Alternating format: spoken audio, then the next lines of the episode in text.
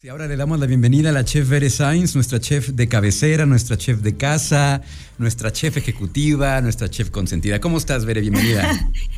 Ay, muy bien, muchas gracias. Feliz de que ya sea jueves con hambre y sed, porque ya se acerca la hora de la comida también, ¿verdad? Sí, y, para refrescarse con su bebida favorita. Y hablando de bebidas refrescantes, una de las consentidas es la cerveza. Y hoy nos quieres platicar acerca de los tipos de cerveza y algunas sugerencias de maridaje. Cuéntanos, Bere, por favor.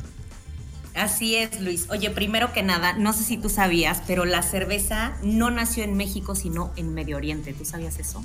No, no sabía. Cuéntanos. Ah, pues mira, dato cultural. Así es, pues la cerveza nace en Medio Oriente, pero pues existen más de 100 estilos diferentes. Por supuesto, vamos a mencionar únicamente los más comunes uh -huh. y para que este fin de semana, si van a, a salir a comer a algún lado, eh, puedan inclusive hasta maridarlo, ¿no? Con algo para que tengan una mejor experiencia. Entonces, pues les voy a platicar, ¿no? Eh, tenemos la cerveza estilo Pils Pilsner, que uh -huh. esta es perfecta porque es ligera y refrescante y va muy bien con comidas grasas como los tacos de carnitas o el pozole. Ok, ok. Empezamos ya. Ya empezaste con los platillos fuertes, con todo.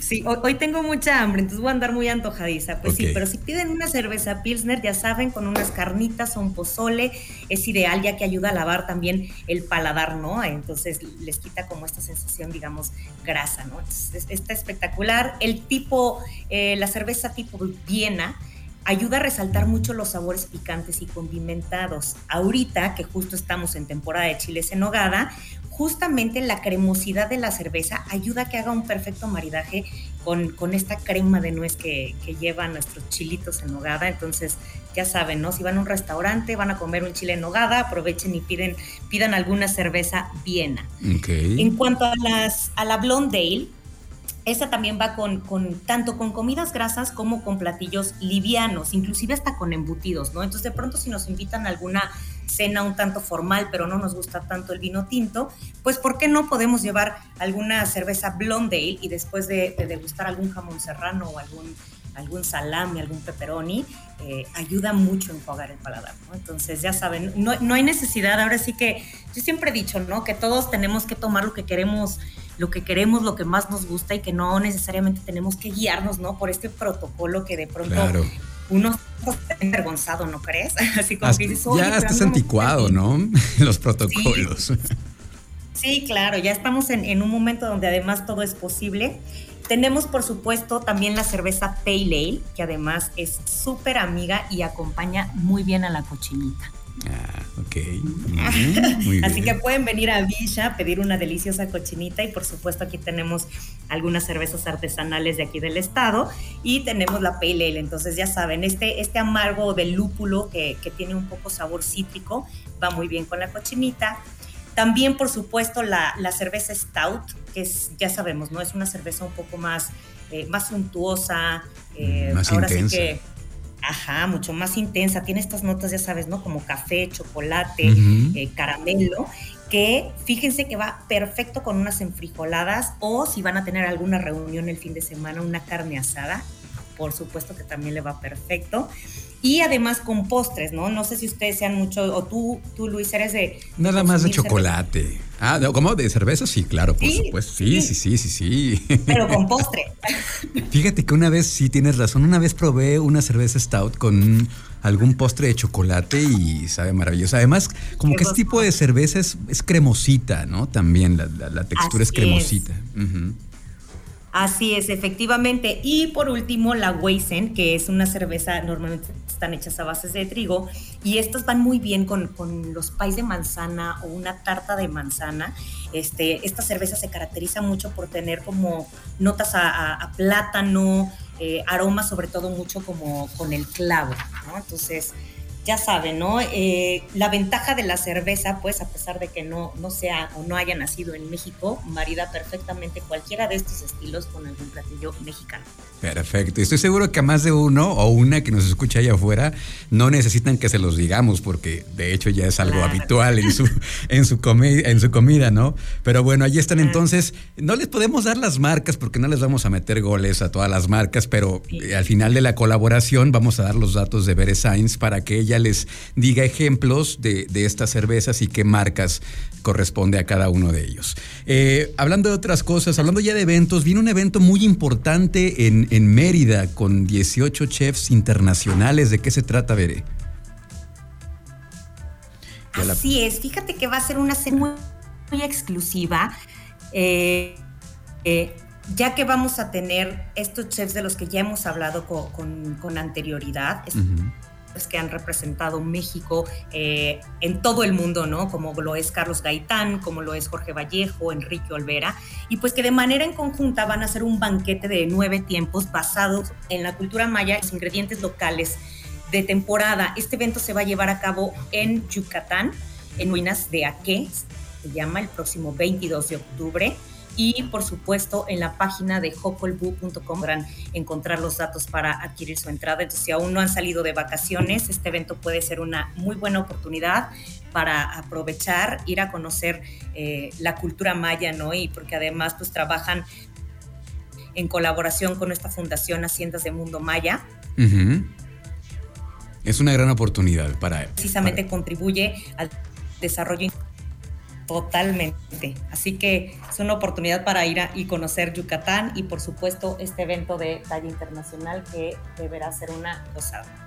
Oye, y además, eh, por ahí lo comentábamos, una aerolínea está por inaugurar, reinaugurar, mejor dicho, porque ya existía este vuelo Bajío-Mérida. Eh, no va a alcanzar eh, tristemente para este evento que es en octubre, el vuelo se, retoma a partir de noviembre, mediados más o menos. Pero bueno, es una oportunidad entonces para visitar aquellos rumbos, el sur del país. Y viene otro evento y seguimos con las, con las vendimias. Está este evento que me encanta el nombre, Noche Bacanal. Cuéntanos de qué se trata. Noche bacanal. Oye, fíjate que justo, ¿no? Yo decía, ¿cómo que noche bacanal? Y resulta que en el mundo griego y romano, las bacanales eran fiestas en honor al dios Baco o Dionisio, en las que se, se bebía sin medida. Bueno, bueno, y luego. Bueno. Y bueno, pues vamos a tener este evento que va a ser en Bodega Dos Búhos, ahí en San Miguel de Allende. Va a ser el sábado 13 de agosto, de 5 de la tarde a 10 de la noche.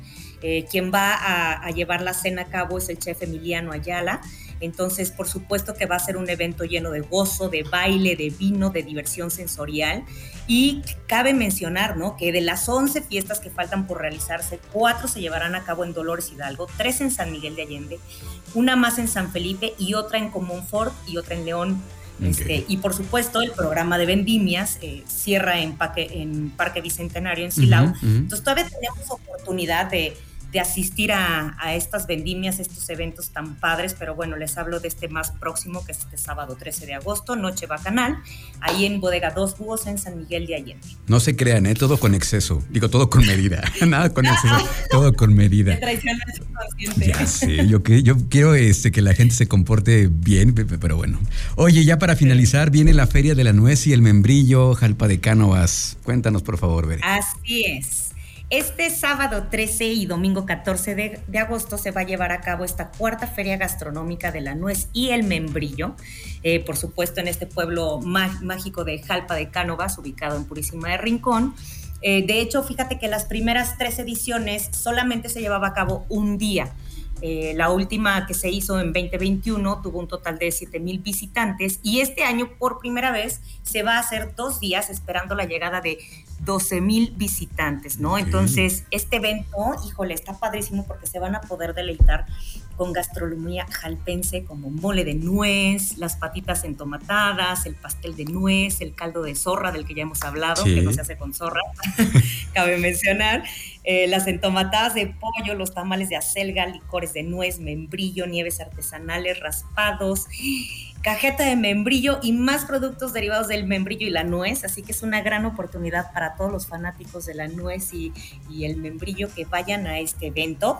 El sábado va a ser a partir de las 11 de la mañana y hasta las 9 de la noche y el domingo va a comenzar a las 10 de la mañana y termina a las 7 de la noche. Qué maravilla. Este fin de semana entonces, ¿verdad?